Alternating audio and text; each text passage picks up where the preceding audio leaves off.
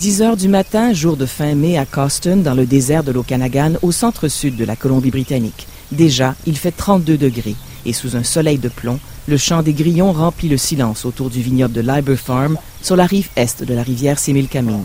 Donc ça c'est du merlot. Et là on va voir, alors on est à peu près au même stade, très proche de la floraison. Plutôt que d'habitude, à peu près une semaine plus tôt. Pascal Madevon n'est pas étonné. Depuis 17 ans, le vigneron est maître de chais et le consultant d'une vingtaine de vignobles dans la vallée de l'Okanagan. Des datas que j'ai prises depuis 2002, j'ai quand même une tendance à voir la date de floraison avancer. Pas constamment, mais un ou deux jours tous les, par exemple, 5-6 ans. Alors c'est difficile d'établir après une corrélation parce que c'est, le climat est bien plus complexe mais on a quand même une tendance générale. Hein. Une tendance à l'œuvre depuis plusieurs années et qui a déjà transformé l'industrie du vin dans l'Okanagan. Lorsqu'on regarde les cartes de somme de température euh, il y a 30 ans et lorsqu'on les regarde maintenant, on voit qu'en BC, ça a totalement changé. Auparavant, il y a 30 ans, on aurait eu difficulté à implanter des vignobles dans certains endroits. Mais maintenant, on voit, en particulier cette vallée de Sémicanine, de plus en plus de vignobles. Or, il y a 30 ans, 25 ans, on n'aurait pas osé mettre un vignoble ici. Je commence à mettre des vignobles, par exemple, au nord de Kelowna, et euh, je joue avec ça. Je joue avec le changement climatique. Des vignobles qu'on n'aurait pas pu planter avant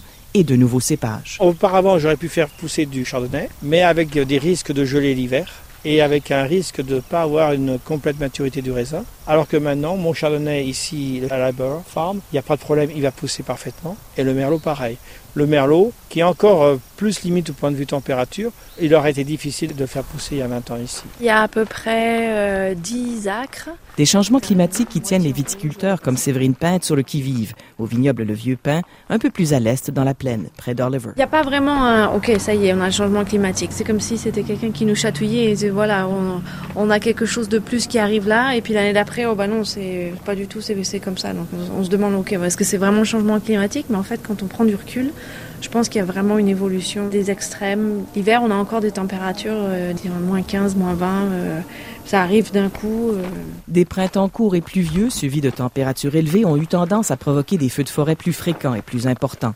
En 2015, un épais nuage de fumée immobilisé au-dessus du vignoble a provoqué une épidémie de champignons microscopiques, rare dans le désert de l'Okanagan les effets des changements climatiques qui parfois se retrouvent dans le verre. Quand on déguste des vins à l'aveugle et qu'il y en a qui sont affectés par la fumée, on le sent un petit peu. Mais on a pris le parti de les mettre quand même en bouteille parce que ça fait partie de l'Okanagan, ça fait partie de, de notre région et il faut qu'on vive avec.